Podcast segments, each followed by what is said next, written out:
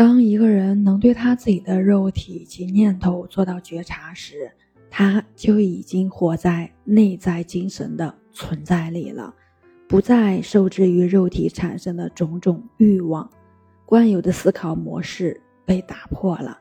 他只是存在着，他的存在只是他的存在，同时也是所有的存在。让每一个人去讲出他自己的真理，你可以去听。在聆听中，不要失去自己，要保持一颗明明白白的心。明明白白就是要我们保持着一颗觉醒的心，一双能觉察事物的明亮的眼睛。它要我们看清事物的真相。当你看清事物的真相时，你就能由痛苦中超拔出来。一个人如何去觉察呢？在一开始。我们将觉察分为两类，一是对肉体的觉察，二呢是对念头的觉察。为什么要对肉体做觉察呢？因为外在知识的获取是透过你的眼睛、耳朵、鼻子、舌头、皮肤的感觉以及大脑的运作而来的，这些都是组成你肉体的一部分。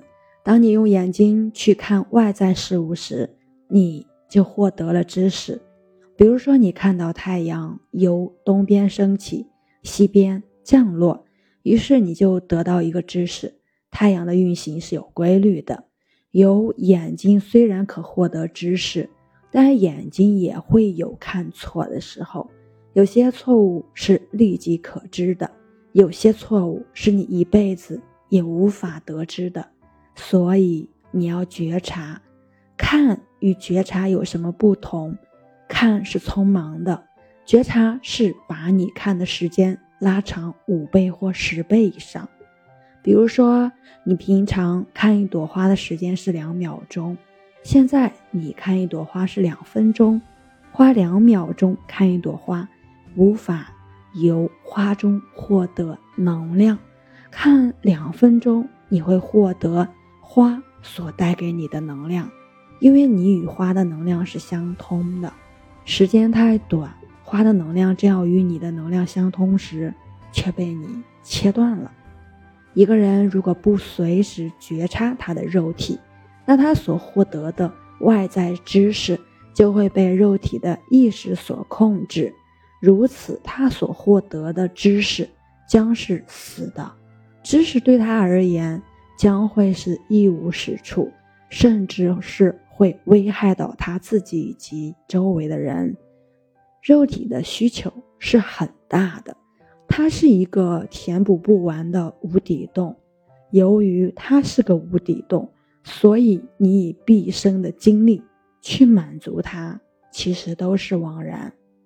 庄子说：“无声也有涯，而知也无涯。以有涯虽无涯，殆矣。”知识往物质层面走，就是欲望。欲望有很多种，有些你可以觉察出，有些你可能过了一段日子才能够觉察出，有些呢是你一辈子也无法觉察出的。比较难觉察出的有以下几种：偏见，它来自于一个人的分别心。一个以局部的现象去解释所有一切现象的人，就是一个有偏见的人。有偏见的人，他会说：“不管你有多好，我偏偏就看不见，怎么样？”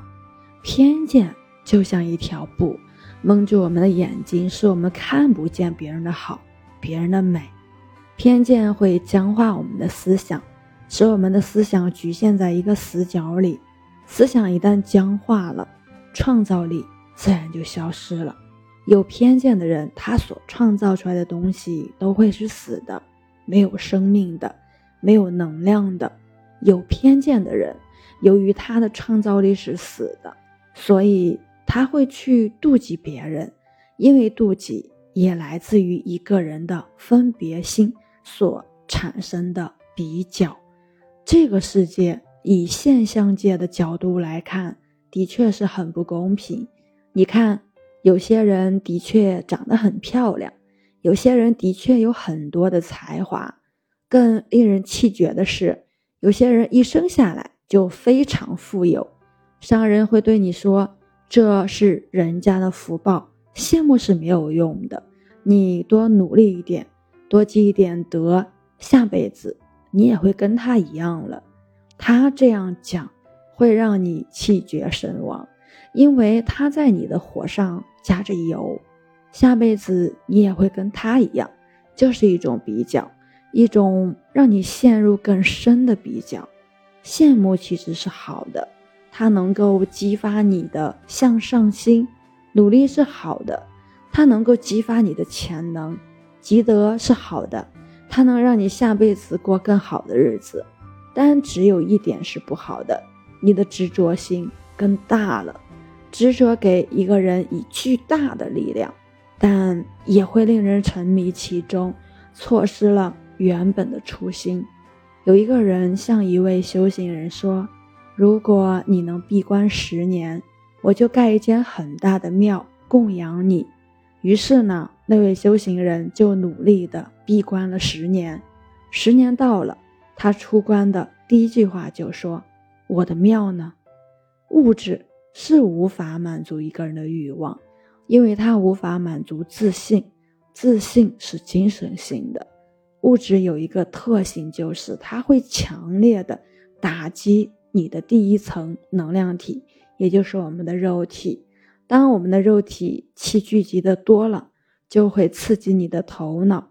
头脑一受到刺激，就会再创造另外一个欲望，而你为了要去满足这个欲望，因此就需要另外一个物质来满足它，一而再，再而三的，久而久之。就形成了所谓的贪婪，比如说摇滚乐、重金属音乐以及一些嘈杂而快速的音乐，都会在你第一个能量体上产生极大的能量。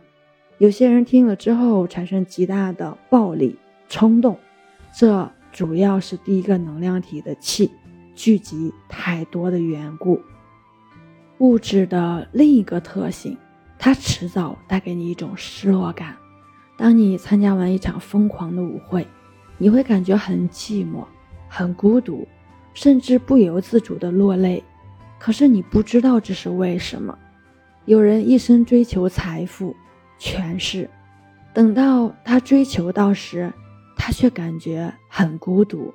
你追求的物质必须被提升、被转化，它必须变成精神性的。这样你才能让更高层面的理智体、心智体与灵性体获得真正的满足。追求物质，但不执着于物质；享受物质，但不失去觉察的心，那贪婪就不会被你创造出来了。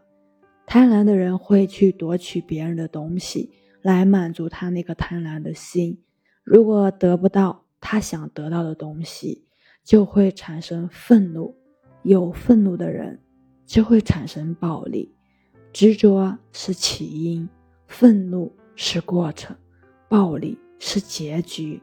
我们的社会充满着暴力，暴力存在于我们的家庭里、学校里、社会里也充满着暴力，这是多么的不可思议！